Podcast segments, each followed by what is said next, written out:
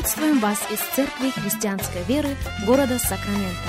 Мы молимся о том, чтобы последующие 15 минут послужили вашему назиданию и духовному утверждению. Присоединяйтесь к нашему эфиру, как пастор Сергей Головей предлагает вашему вниманию передачу «Настоящая истина».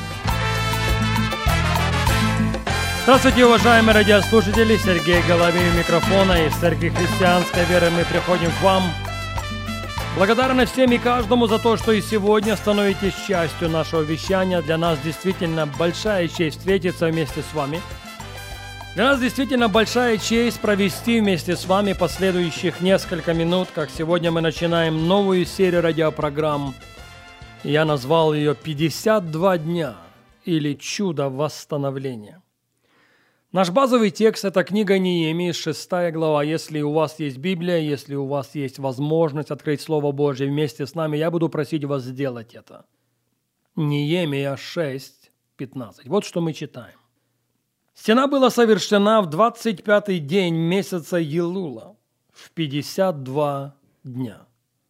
Согласитесь, очень короткий, но очень содержательный, очень емкий текст. Стена была совершена, стена была построена, стена была восстановлена всего лишь в 52 дня. Начнем, пожалуй, с того, что книга Неемии – это потрясающая история восстановления разрушенных стен, разрушенного города. Всего лишь, как замечено было, за 52 дня, подумайте об этом. Всего лишь за 52 дня была проделана огромнейшая работа. Я полагаю, тем не менее, что ударение здесь не столько на то, что может быть сделано за рекордные сроки, сколько на то, что миссия восстановления выполнима. Пожалуйста, запомните это. Если считаете нужным записать, запишите. Миссия восстановления в твоей, моей, в нашей жизни выполнима. Послушайте, что Бог говорит через пророка Исаию. Исаия 58, 12. «И застроятся потомками твоими пустыни вековые. Ты восстановишь основания многих поколений. И будут называть тебя восстановителем развалин, возобновителем путей для населения». Еще раз. «И застроятся потомками твоими пустыни вековые, ты восстановишь основание многих поколений. Какие возвышенные слова в адрес каждого из нас. Какое возвышенное обетование в отношении всех без исключения. Тебя будут называть восстановителем развалин. Тебя будут называть возобновителем путей для населения.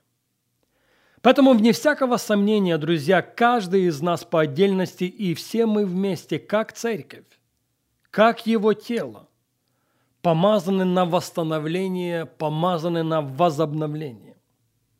И в нашем случае речь, конечно, не о физических стенах. Речь не о стенах вообще. Речь о том, что восстановленным может и должно быть все, что разрушено. Я повторю это еще раз восстановленным может и должно быть все, что разрушено. Невольно возникает вопрос, а есть ли основания для того, чтобы делать на это такое большое ударение? Есть ли основания на то, чтобы говорить об этом вообще? Основание есть. И основание это на страницах Священного Писания. Я скажу больше. Библия – это книга, содержащая в себе истории о людях, которые позволили помазанию восстановления протечь через них. Библия – это книга, которая содержит в себе истории о людях, которые стали свидетелями чуда восстановления. И в списке этих людей можем быть мы с вами. И прежде чем мы поговорим об этом, я бы хотел дать вам библейское основание, почему разговор о помазании восстановления как таковом очень актуален и очень насущен. Или почему он должен стать актуальным и очень насущным.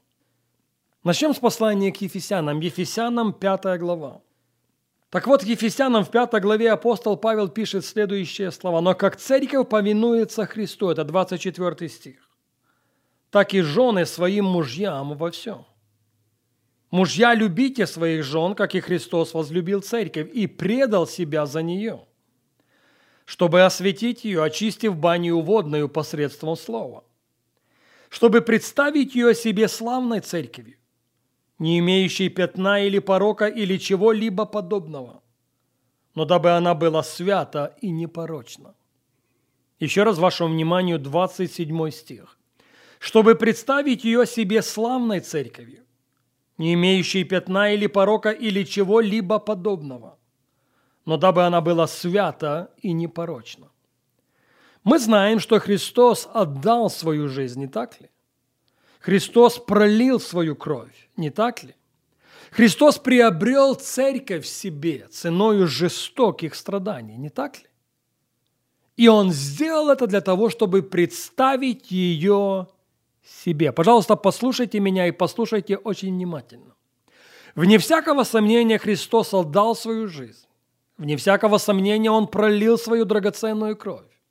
Вне всякого сомнения Он приобрел церковь ценою жестоких страданий.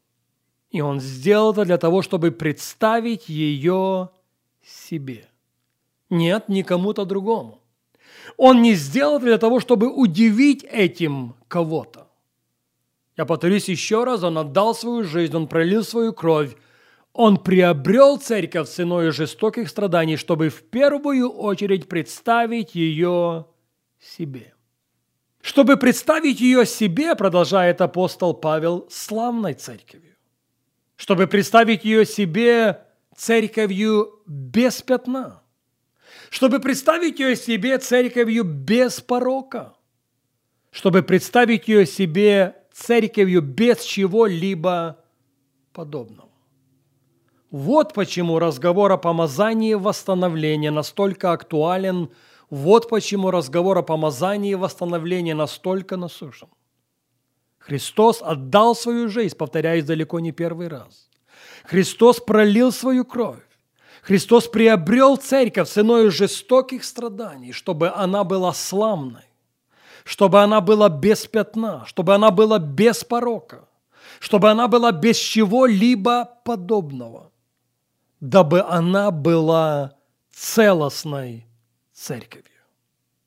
Посланник фессалоникийцам апостол Павел, я полагаю, продолжает эту мысль. В пятой главе первого послания мы читаем с вами в 23 стихе такие слова. «Сам же Бог мира да осветит вас во всей полноте». Кому обращается Он, разрешите спросить? Он обращается, он пишет эти строки к верующим людям, к тем, которые провозгласили господство Иисуса Христа в своей жизни, которые омыты Его драгоценной кровью. Сам же Бог мира, говорит Он, да осветит вас во всей полноте. Послушайте внимательно, и ваш дух, и ваша душа, и ваше тело во всей целости да сохранятся без пороков пришествии Господа нашего – Иисуса Христа. Это о церкви разговор.